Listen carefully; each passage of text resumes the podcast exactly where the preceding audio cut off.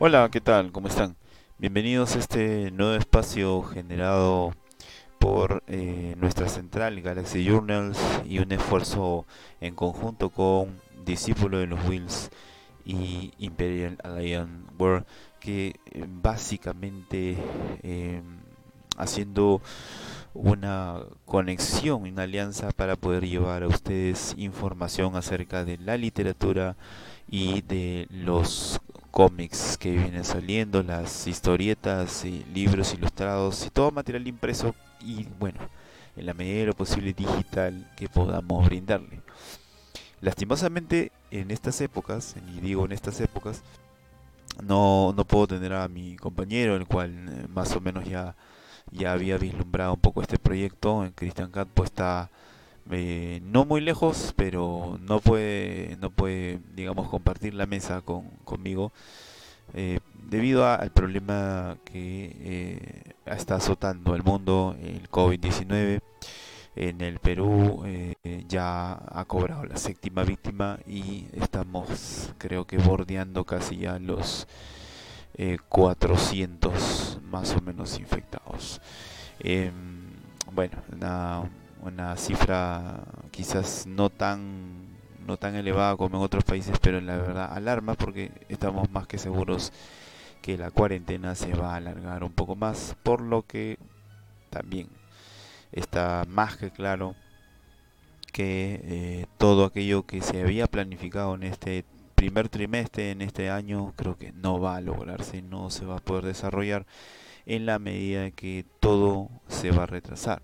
Inclusive no sé si sería cauto pensar en la posibilidad de que quizás las elecciones también sean aplazadas, ya que si no se puede ir a ningún tipo de reunión, no se puede ir ni compartir una mesa de conducción, como lo está sucediendo en los canales de señal abierta y en los canales de cable, creo que mucho menos sería lo lógico que vayamos a una votación sí se dice todavía que eh, la vacuna estaría recién para el año que viene. O sea, imagínense ustedes estos largos nueve meses que vamos a tener en adelante. Va a ser va a ser una cuesta arriba y creo que en el camino muchos muchos nos van a dejar.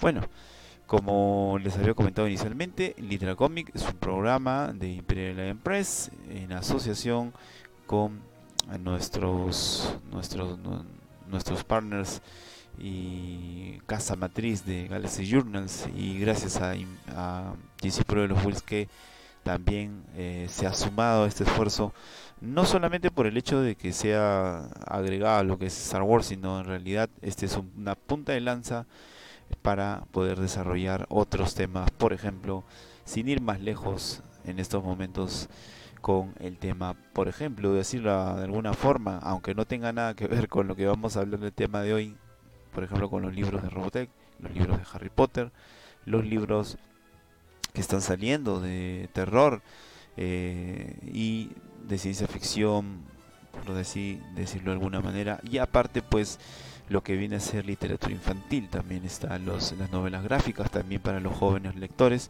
y todo este tipo de material que siempre a mí, Franco Rochabrun, quien los acompaña también en Discípulo de los Wills, le ha fascinado. Bueno, sin más detalles, volquemos nuestra atención a lo que tenemos para esta semana. Esta semana no sabemos también eh, si podamos hacer algo, algo de, del programa de Discípulo de los Wills, abogado Star Wars, porque realmente casi todo el mundo se ha detenido por este tema del COVID-19. Pero yendo un poco a los asuntos que nos conciernen en esta, en esta sesión del programa Litera Comic, podemos decirles pues que eh, tenemos eh, los eh, cómics, por ejemplo, de Star Wars número 56, en la cual podemos detallar un poco la historia acerca de la traición de Trios, eh, la reina Sutorum, que ha dejado la heroica alianza rebelde a merced del, malvado Imperio Galáctico, y que está a su vez, ah, a pesar de que tiene muchos rebeldes, incluidos dentro de su planeta a Luke Skywalker, a la princesa Leia Organa y a Han Solo, han conseguido escapar de este despiadado ataque de Darth Vader que de alguna manera ha obtenido las fuerzas y eh, los, soldados disponibles para poder avasallar este lugar. La flota que acaban de organizar ha quedado casi destruida, se refiere a los rebeldes, así que eh, por lo pronto Mon ha ordenado a todos los eh, guerreros que tenga disponible que estén del lado de la libertad y que se dispersen y que den una oportunidad adecuada para regruparse y volver a atacar. es el momento de que eh, el enemigo eh, salga a relucir y Luke, Han y Leia sin embargo ahora son más que buscados, son ya eh, de alguna manera vistos como criminales por los ojos del imperio. Nadie obviamente puede escapar durante mucho tiempo pues al imperio no así recordemos que este número que está lanzado por Planeta Comic recopila los Star Wars números 58 y 59 que tiene Marvel Comics en su tiraje eh, digamos convencional este salió el día 10 de marzo ¿no? Eh, en un número de 48 páginas en formato de grapa ¿no? También tenemos al Señor Oscuro o Loro Oscuro número 21, que eh, de alguna manera eh, nos narra eh, lo de episodio 3, ¿no? con Palpatine derrocando la República, destruyendo la República y convirtiéndola ahora en un imperio con él a la cabeza, gobierna la galaxia con un puño de acero. Darth Vader, el aprendiz del emperador, el segundo del emperador, y vive única exclusivamente para servir a su maestro, no sé para lo que persigue también a los Jedi supervivientes con ayuda de los inquisidores, no un, escuadrón obviamente de adeptos al lado oscuro que obedece a él. No obstante, estos acólitos del Señor Oscuro han hecho un muy buen trabajo y casi no queda ningún Jedi que cazar. Como recompensa por sus servicios, Palpatine ha conseguido la antigua nave real de Padme Amidala la esposa fallecida del que en algún momento fue Anakin y hoy Vader. Así que digamos que Vader tiene eh, la venia de Palpatine para ir donde quiera a estudiar los poderes del lado oscuro, pero el primero solo tiene un objetivo en mente, el planeta Mustafar, ¿no? Así que de alguna manera lo va a encauzar, ¿no? a que regrese de alguna manera a este sitio que tantos problemas le ha traído. El cómic ha salido el 10 de marzo, editado por Planeta Comic, en un eh, formato grapa de 32 páginas. ¿no? También salió el día 10 de marzo en un formato de tapadura en 120 páginas el, lo que vendría a ser la era de la República Villanos, que ya le estaremos un poco comentando sobre lo que es la era de la República Héroes, ¿no? Así que eh, se han reunido los villanos más oscuros de la era de la antigua república, empezando por Maul, un Sith temible comandado por la ira. Maul merodea entre, los, entre las sombras de Coulson, bajo el manto eh, poderoso de Darth Sidious, ¿no? esperando su oportunidad para arremeter contra la Orden Jedi. Pero el despiadado Lord Sith a la vez lucha contra su sede de destrucción y cuestiona continuamente las decisiones de su maestro podría dar mula haber escogido otro sendero siempre o estuvo destinado a seguir la senda del reverso tenebroso de la fuerza, bueno, eso es algo que no sabemos, ¿no? Mientras tanto, el conde Dooku sigue allanando el camino a su maestro Darcidius, que sigue conspirando en la sombra.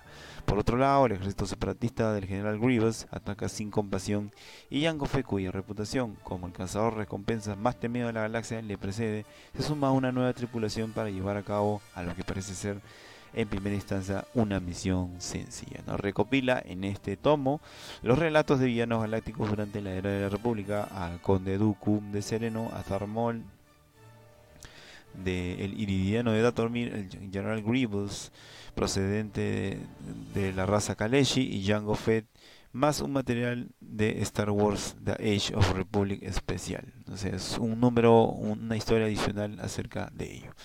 ¿No? Como ya le hemos comentado, está salido el 10 de marzo, gracias a Planeta Comic, y tiene 120 páginas en tapa dura. También tenemos el tomo recopilatorio número 4 de la autora Afra, la doctora Afra está en la cárcel de nuevo. En esta ocasión, Afra forma parte del ejército penal con sede en un bloque de chatarra del tamaño de un planeta y lleva implantando un explosivo que le hará pedazos si se niega a compartir, perdón, a combatir por el imperio.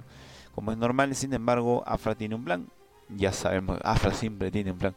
Ahora, bien, como también es normal, pretende forrarse mientras sale del entuerto. ¿No? Así que ¿Con qué va a salir esta vez? Pues se dice que la cárcel está embrujada.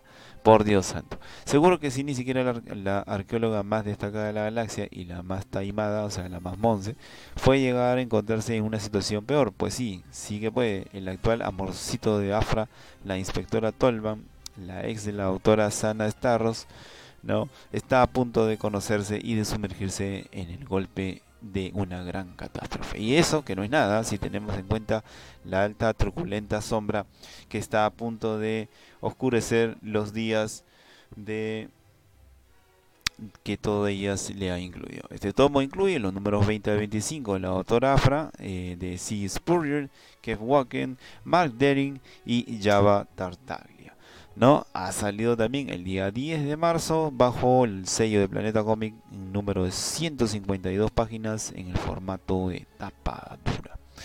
Y bueno, les estábamos comentando un poco sobre lo que ha sido las eh, novedades que tenemos, por ejemplo, en el caso de lo que ha sido la novela eh, Star Wars Maestro y Aprendiz, una novela que como ustedes ya conocen, es una novela que abre y explora un poco el camino que tuvieron eh, en aquel entonces Qui-Gon y Obi-Wan Kenobi, ¿no?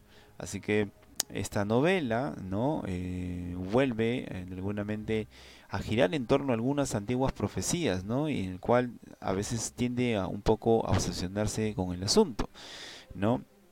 Eh, Claudia Gray utiliza lo que ha convertido en una leyenda a la franquicia, los Jedi, pero elige a los miembros de la orden menos rigurosos, a Qui-Gon conocido por sus métodos poco ortodoxos, al igual que lo fue el entrenamiento de Anakin, que en algún momento se le menciona, y que aprendió de Dooku. Eh, el que fuera posteriormente cabecilla y líder de la rebelión contra la República, pues nada más y nada menos que Darth Tyrannus.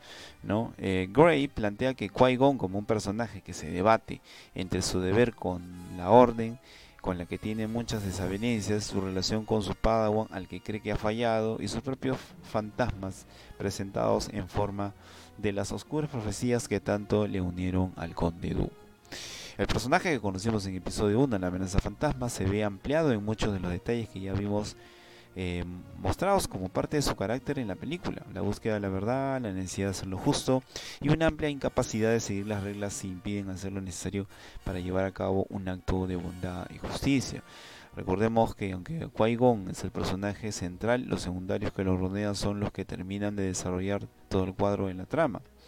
Así pues, recordemos que Obi-Wan y sus dudas, detalles que descubrimos que vimos en las películas y la serie de la Guerra Clon, como puede ser su afinidad con las criaturas y su preferencia por cabalgar que montar en, naves. ¿no? Recordamos que siempre tiene este tema con ah, el vuelo para los droides, ¿no? Y hasta una de las razones por las cuales pilotar no les resulta tan reconfortante como a otros Jedi. Hay mucho cariño en la escritura de Obi-Wan, su juventud, tan pocas veces visitada, presentada a un Padawan un poco estirado y seguidor de las reglas que aprende a transigir y descubre que a veces la línea recta ni es el camino más corto ni es el útil que seguir. Recordemos un poco también que el espectro eh, visto en, si no estoy mal, vamos a hacer memoria un poco, en lo que fue el universo expandido, había historias de Jedi Apprentices, que era el camino que siguió, si no estoy mal, la historia de Obi-Wan con Anakin. Si no estoy mal.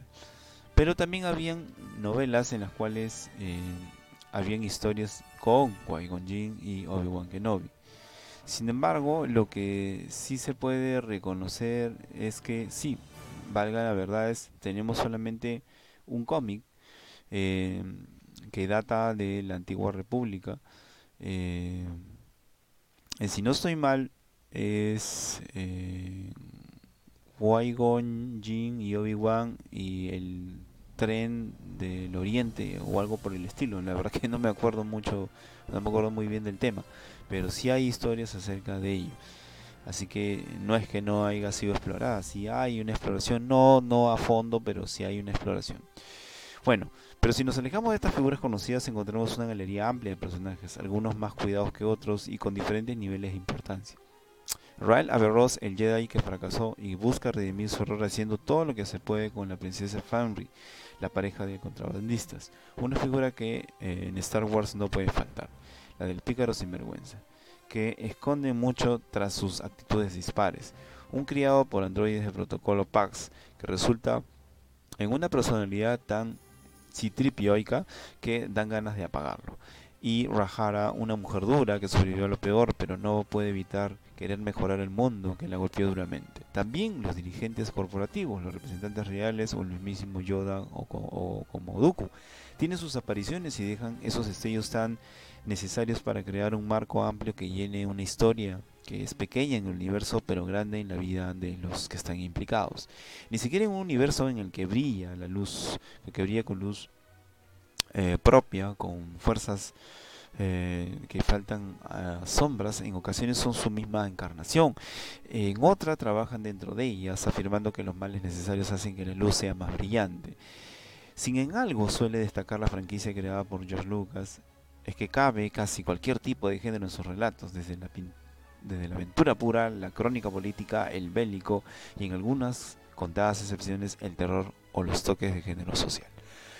Si bien no es el argumento central la aventura y el misterio del complot y las oscuras eh, profecías, Jedi tienen mayor peso, el componente político-social envuelve la historia, la forma del gobierno más justa, la participación real de las clases bajas, la corrupción de empresas y corporaciones en las decisiones de los líderes, la esclavitud desde un punto de vista mercantilista y hasta legal o las revueltas sociales que tienen su lugar en la novela, dejando claro que la intención de la autora de llenar un mundo, en ocasiones vemos en blanco y negro con grises, matices y sobre todo con situaciones que si bien no son iguales, recuerdan mucho a las que se desarrollan en nuestro mundo actual.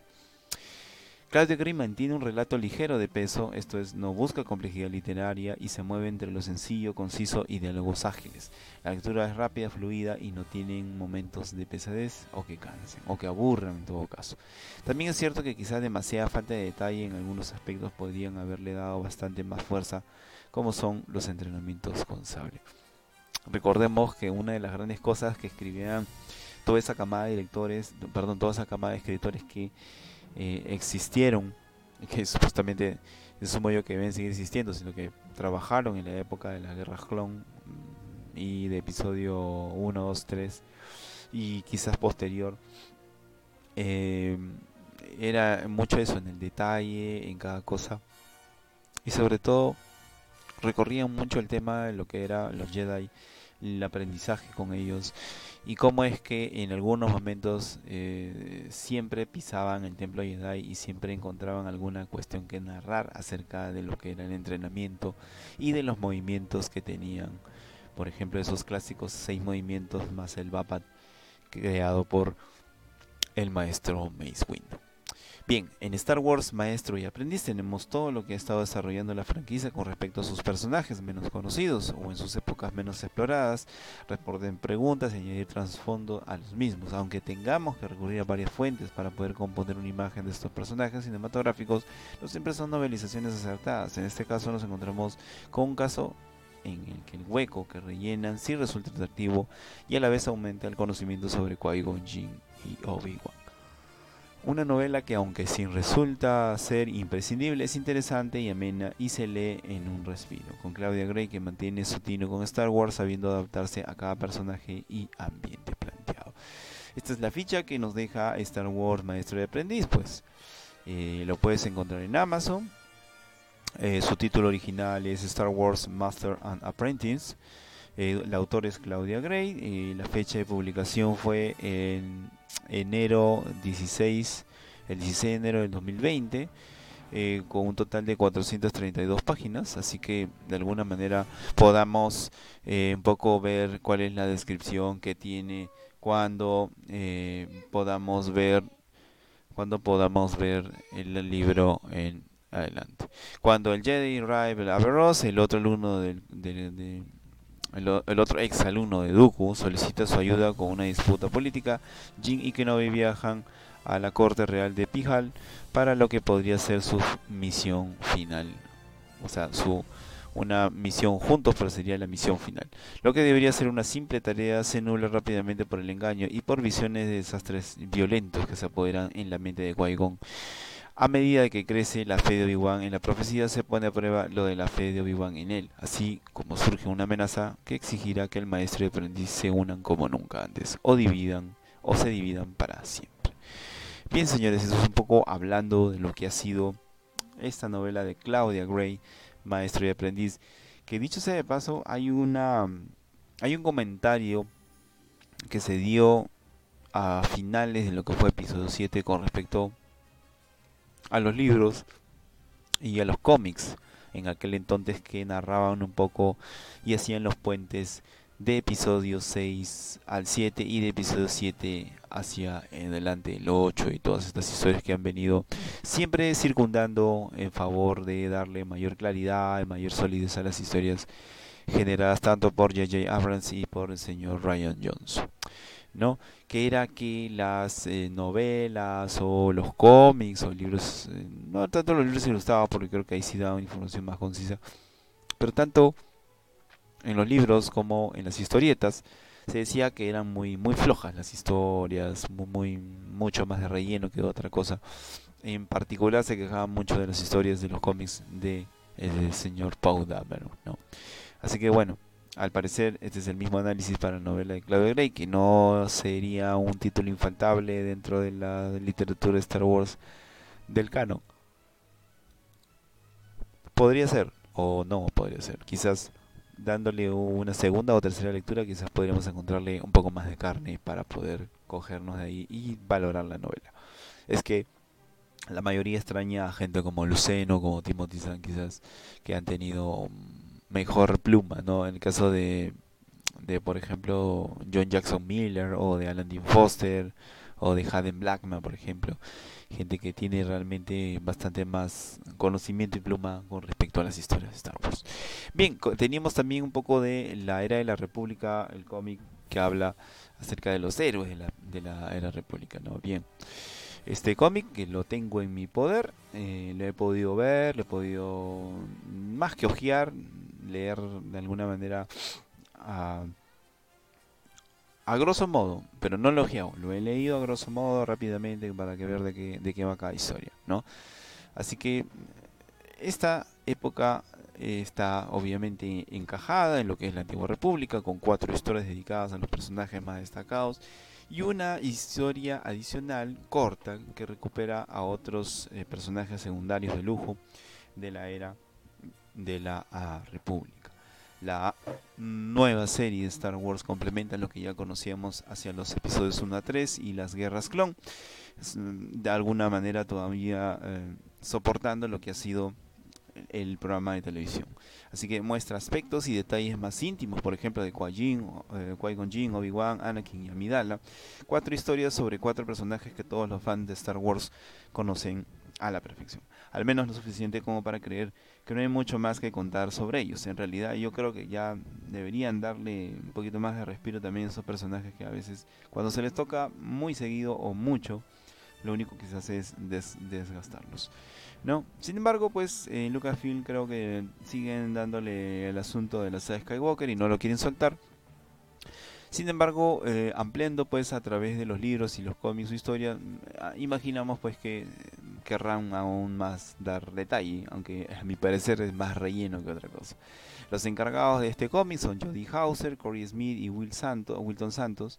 ¿no? El primer relato nos lleva con Qui-Gon Jinn y su clásica disyuntiva sobre el deber de la orden y la responsabilidad con la justicia que su moral le lleva a buscar, pero en lugar de eh, en, la, de, en lugar de la batalla encuentra sus respuestas en un viaje eh, sugerido por Yoda. La historia juega con las dudas del maestro y su camino nunca ha sido el más luminoso, sino el más justo.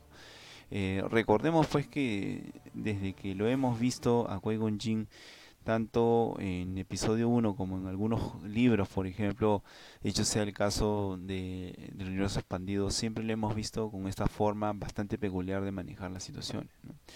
Es un personaje eh, quizás más querido y odiado en esta época sea Anakin por su transformación, recordemos eso también. Eh, sin embargo, su Padawan, Obi-Wan Kenobi, siempre ha sido más partidario de seguir las reglas y de no gustar de tantas filosofías y profecías.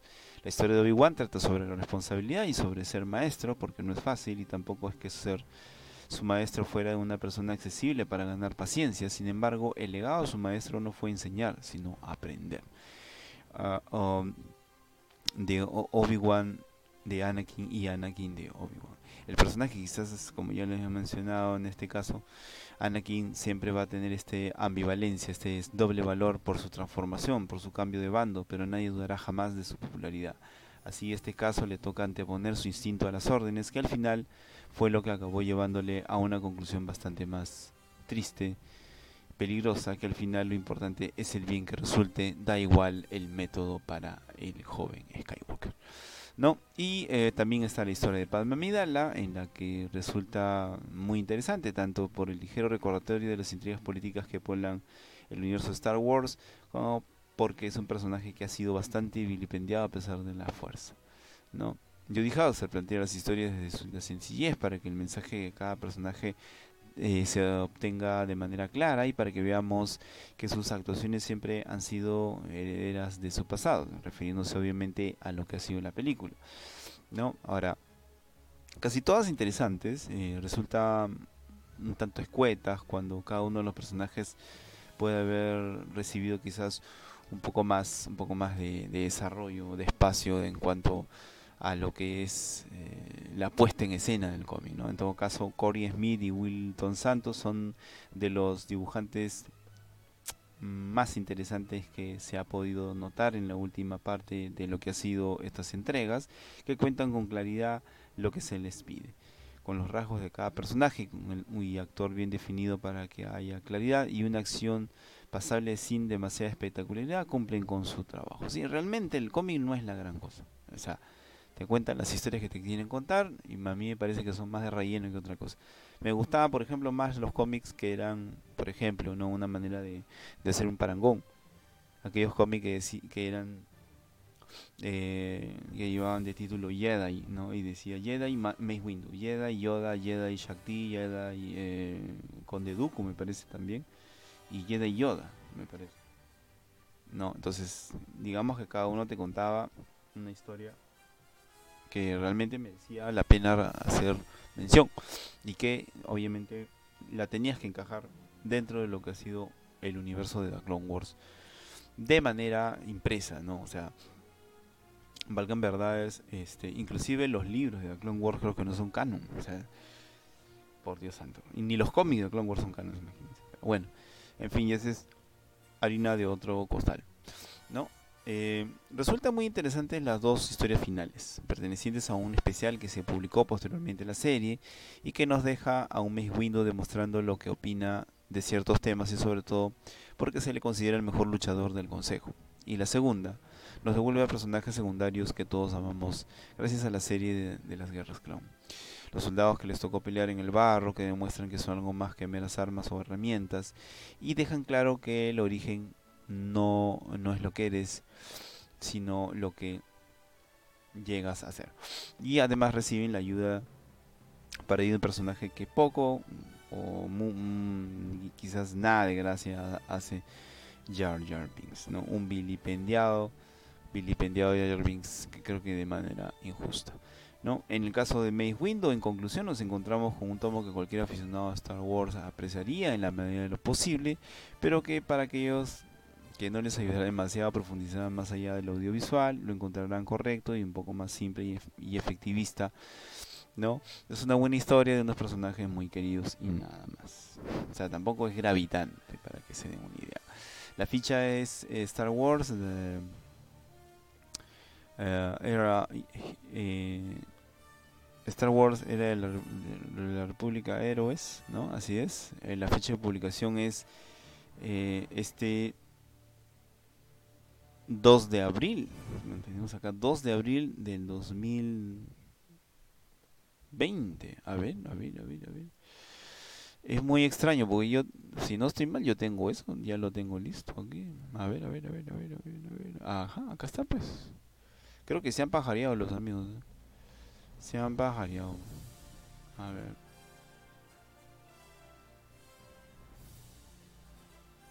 Pararara, para. A ver. Tenemos aquí a Joe Quesada como el jefe creativo de Marvel. Mm, a ver, a ver, a ver, a ver, a ver, a ver, a ver, a ver. No, no, no hay nada, no hay nada. No, no tenemos una fecha que contraponga lo que se ha puesto en la ficha, pero nos parece, nos llama poderosamente la atención porque aquí tengo yo el cómic y esto debe haber salido en febrero. Ajá, eso es verdad. Esto ha salido el 4 de febrero del 2020. Yo lo he leído mal, disculpen. El número de página 124 y el desarrollo es el siguiente. Presencia en los momentos claves que lo definieron, los increíbles batallas que lo hicieron como son y su eterno conflicto entre la luz y la oscuridad. Recopila en un tomo relatos de los seres galácticos durante la era de la República, Star Wars Age of Republic, Anakin Skywalker, Obi-Wan Kenobi, Padme Amidala y Qui-Gon más el material extra de la República, que es el que habla acerca de los clones, ¿no? otro tomo recopilará lo que ya le habíamos leído a los villanos de la galaxia, señores. Así que, desde que tengo memoria, he leído cómics. Así que, mi madre, de alguna manera, alguna vez me compró y bueno, tuve que aprender un poco cómo era esta situación, ¿no? Alguien eh, le contó que de alguna manera esto acercaría a las criaturas a la lectura y bueno, sí es verdad, los cómics ayudan bastante a, acercar a los niños a la, lectura. Así que mm, para aquellos padres que, les gusta el cómic, se lo pueden dar, ¿no? Comprar obviamente cómicos, cómics perdón, básicos ¿no? El estilo americano o el manga japonés o el europeo. O sea, todos son factibles de que a un niño le pueda gustar, le puede gustar este tipo de material, ¿no? Bien, vamos un poco con lo que tenemos en cartelera, en cartelera, en carpeta. Hemos estado un poco hurgando entre lo que hemos visto ya en el avance que le hemos dado a conocer ¿no? Acerca de lo que, por ejemplo, hemos visto en el cómic Star Wars de la serie que sigue los eventos que han sucedido entre lo que vendría a ser el episodio 2 y el episodio perdón el episodio 1 eh, y 2 y ahora perdón el episodio 4 y 5 y ahora entre el episodio 5 y 6 ¿no? Tenemos el número de eh, Star Wars número 3, ¿no? Donde vemos, lo tenemos aquí en pantalla para que ustedes lo vean, Return to the Cloud City, ¿no? Ahí está Lando, Chewie, eh, la princesa Leia, Luke, ¿no? Regresando pues a lo que ha sido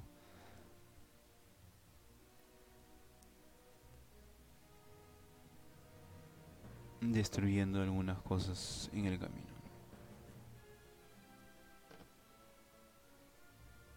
Ajá, ahí está. Bien, lo que sucede en este cómic es el regreso de, de Lando y de la patrulla, la patrulla rebelde nuevamente. Regresan a Cloud City a buscar el sable. ¿no? Regresan en un transbordador, pero la, la ciudad ya está tomada por el imperio. Inclusive Lobot también ha sido tomado. Eh, Luke está recordando un poco cómo es que ha sido el asunto. ¿No? Va a lo que son los desechos de basura, a buscar a ver si ha encontrado el esto. ¿No? Y al parecer a nuestra querida Leia también la van a poner en carbonito. Qué maleado. ¿No?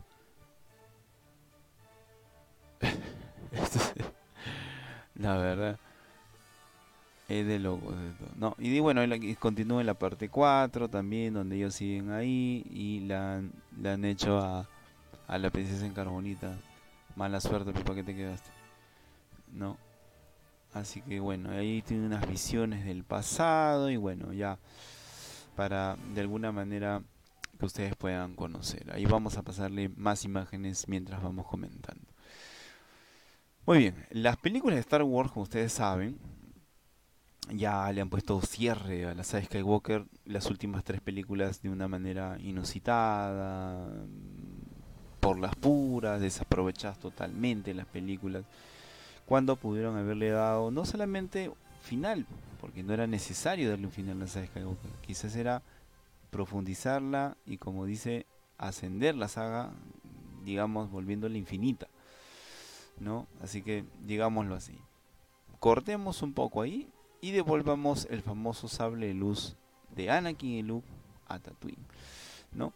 Pero el mayor agujero realmente de la trama entre las 6 y las 7 es el dichoso sable del cual ya le hemos comentado. El sable de Anakin Skywalker, que hasta ahorita no sabemos cómo fue a parar la mano de Maskanat.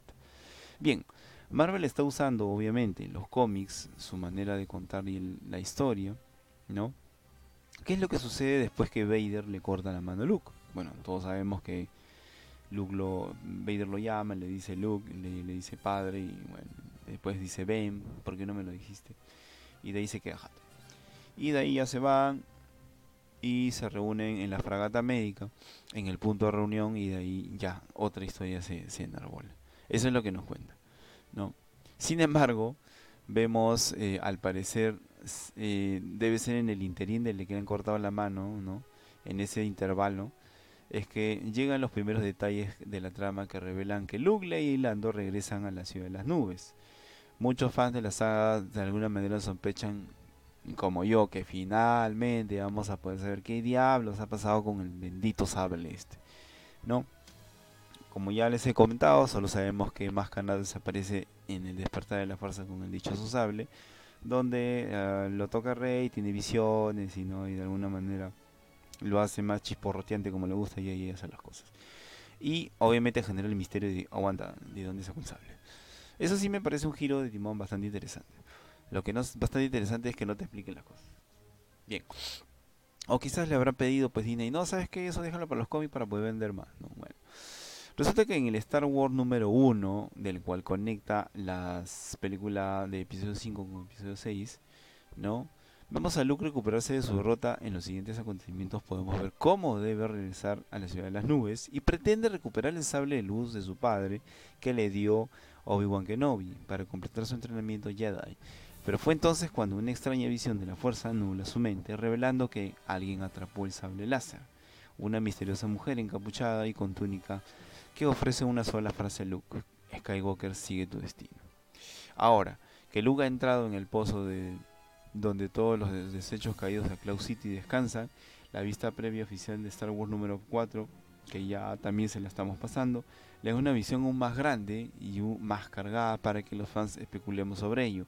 La experiencia no es muy diferente a la visión de Rey, que experimenta tocando este sable en el episodio 7, lo que sugiere que es un tipo de comunicación similar y que está funcionando. Pero a diferencia de Rey, este nuevo giro está cambiando el pasado para unir la trilogía original con la trilogía secuela. Ahora, también tenemos lo que le pasa a Luke posteriormente a que no llega a conseguir el sable. Y es que consigue un sable bien distinto. Y eso sucede en el Star Wars número 6, escrito por Charles Soule, ¿no? y dibujado por Jesús Saiz.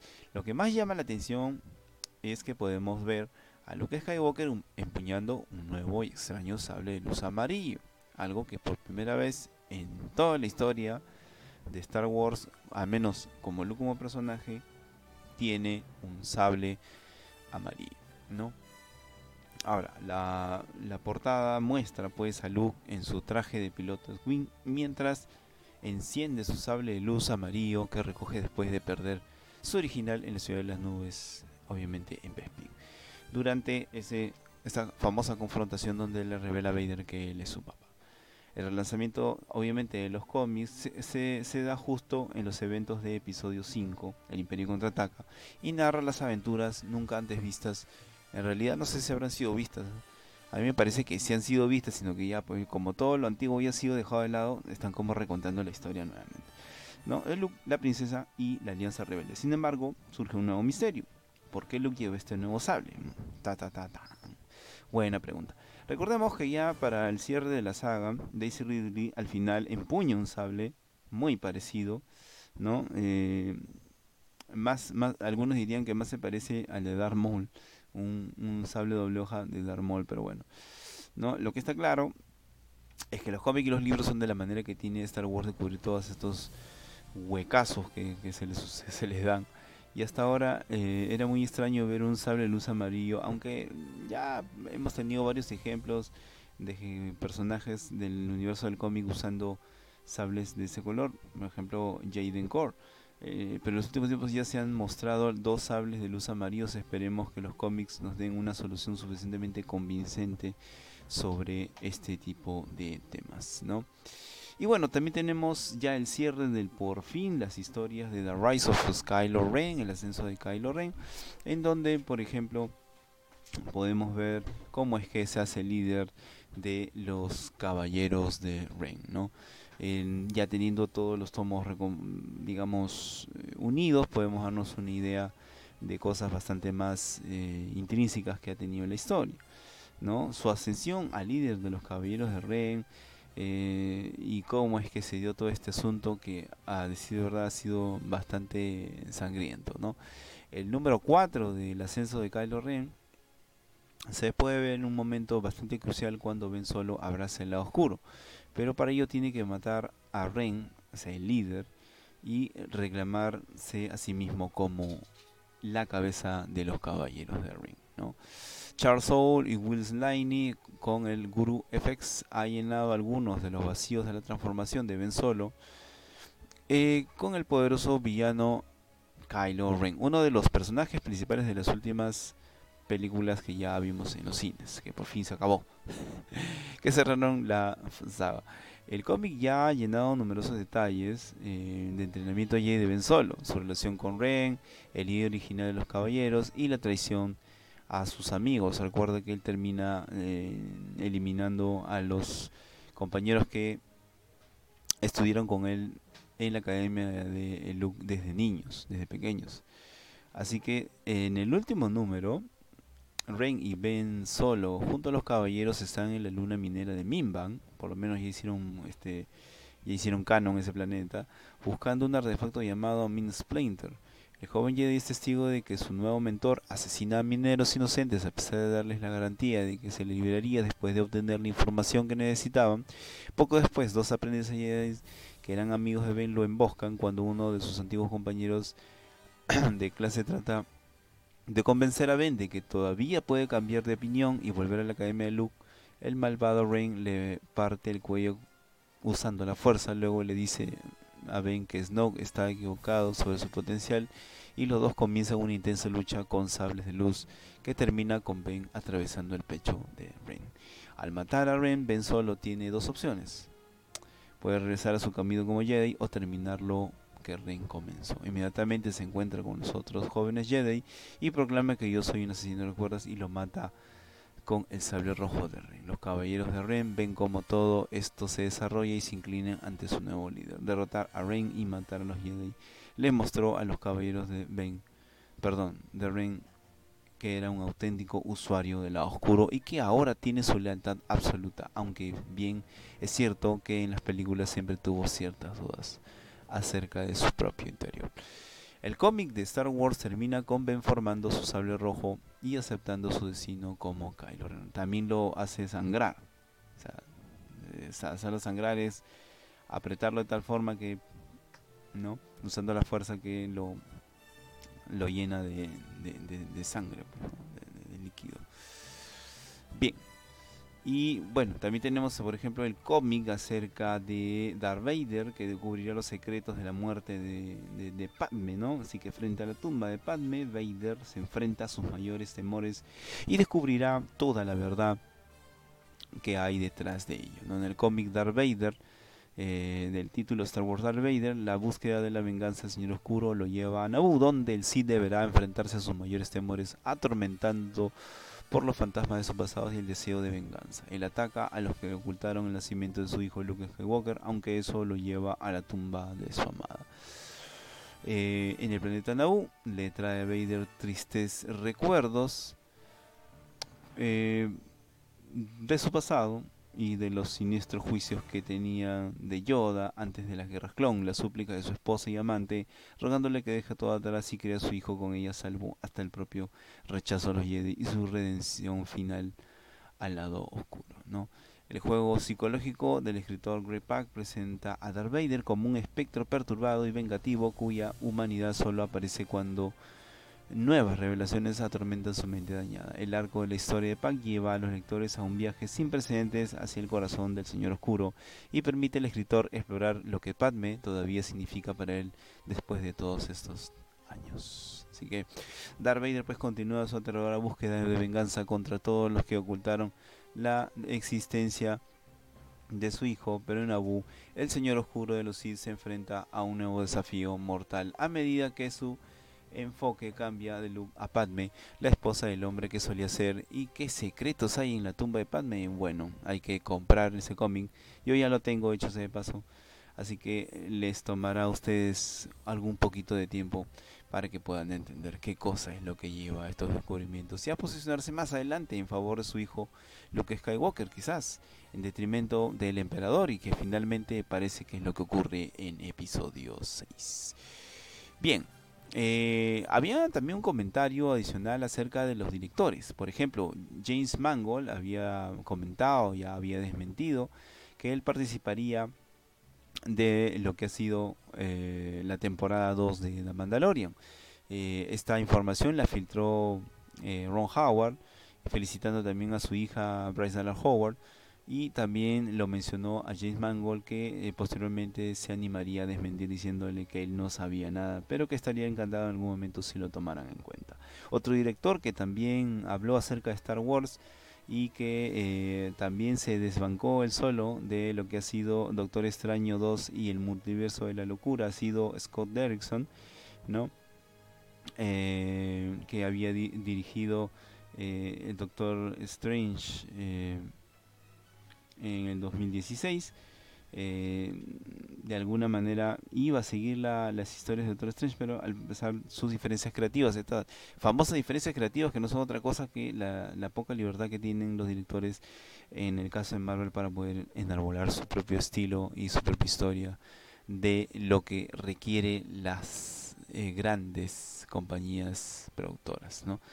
Y eh, las casas, las casas de cine sobre todo, ¿no?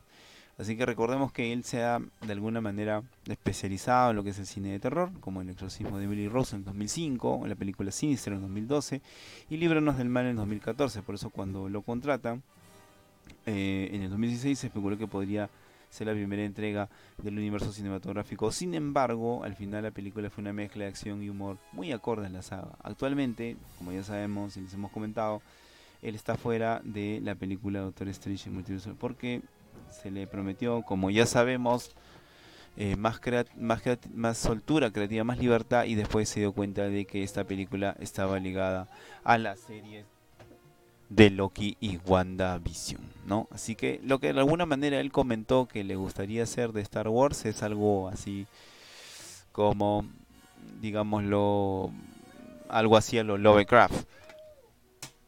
Algo así a lo Lovecraft, ¿no? Así que él ha comentado una película de terror en un planeta congelado, eh, de clasificación R, ¿no? Algo así como La Cosa o Las Montañas de la Locura en el Lovecraft. Obviamente sin ningún tipo de conexión o argumento anterior con ningún personaje, ¿no? De repente por ahí podría ser algo así como... Eh, no sé, digo, ¿no? La, la, la novela de George Raver, ¿no? Tanto la de Semilla Roja como la de soldados o tropas de la muerte. ¿no? Sin embargo, los proyectos del director, en el caso de, Scott Derrickson, por ejemplo, eh, está en el tema de Wayne Gravity Fails, una historia de ciencia ficción, cyberpunk basada en la novela de 1986 del mismo nombre, escrita por George Alex Effinger. Además, también está preparando Two Eyes Starring, una historia de terror centrada en la amistad entre un joven y fantasma de la gemela de su madre, algo bastante bien rebuscado pero que parece ser que alguna casa cinematográfica pudiera acompañar.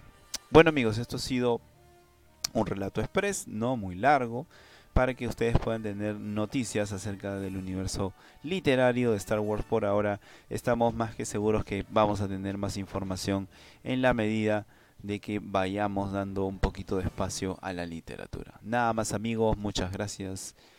Hasta siempre.